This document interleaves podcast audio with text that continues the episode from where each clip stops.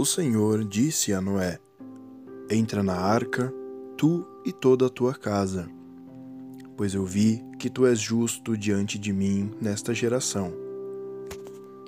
Levarás contigo de todos os animais puros sete pares, macho e fêmea, e dos animais impuros um par, macho e fêmea. Também das aves do céu levarás sete pares, macho e fêmea, para que as espécies se conservem vivas sobre a face de toda a terra. Dentro de sete dias farei chover sobre a terra durante quarenta dias e quarenta noites.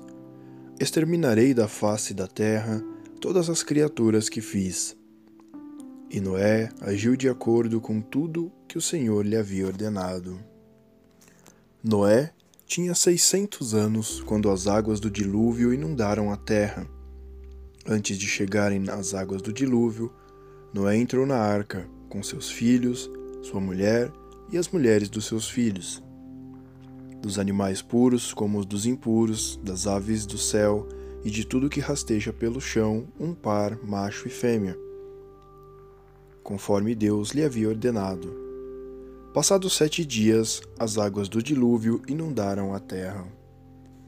No ano 600 da vida de Noé, no segundo mês, no dia 17 do mês, neste dia, rebentaram todas as fontes do abismo e se abriram as comportas do céu. Houve chuva sobre a terra durante quarenta dias e quarenta noites.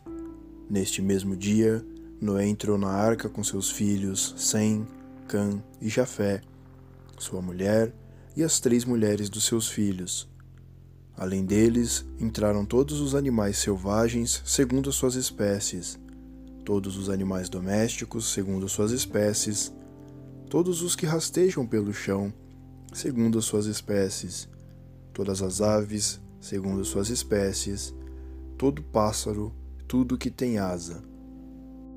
Entraram na arca, para junto de Noé, pares de toda carne que tem sopro de vida, Entraram machos e fêmeas de toda a carne, entraram segundo Deus havia ordenado a Noé, e o Senhor fechou as portas atrás dele.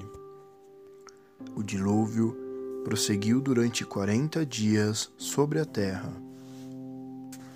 As águas subiram e ergueram a arca, que se elevou acima da terra.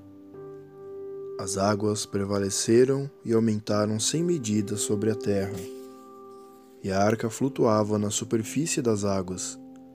As águas prevaleceram cada vez mais sobre a terra, a ponto de cobrirem todas as montanhas mais altas debaixo dos céus. As águas subiram quinze côvados acima das montanhas, que ficaram cobertas. Pereceu toda a carne que se movia sobre a terra, aves, animais domésticos, animais selvagens e tudo que fervilha pela terra, bem como todo ser humano. Morreu tudo o que tinha sopro de vida nas narinas e vivia na terra seca. Assim, foi exterminado tudo o que vivia sobre a face da terra: o ser humano, os animais domésticos, os animais rasteiros e até as aves do céu. Foram exterminados da terra. Sobreviveram apenas Noé e os que estavam com ele na arca e as águas inundaram a terra durante cento e cinquenta dias.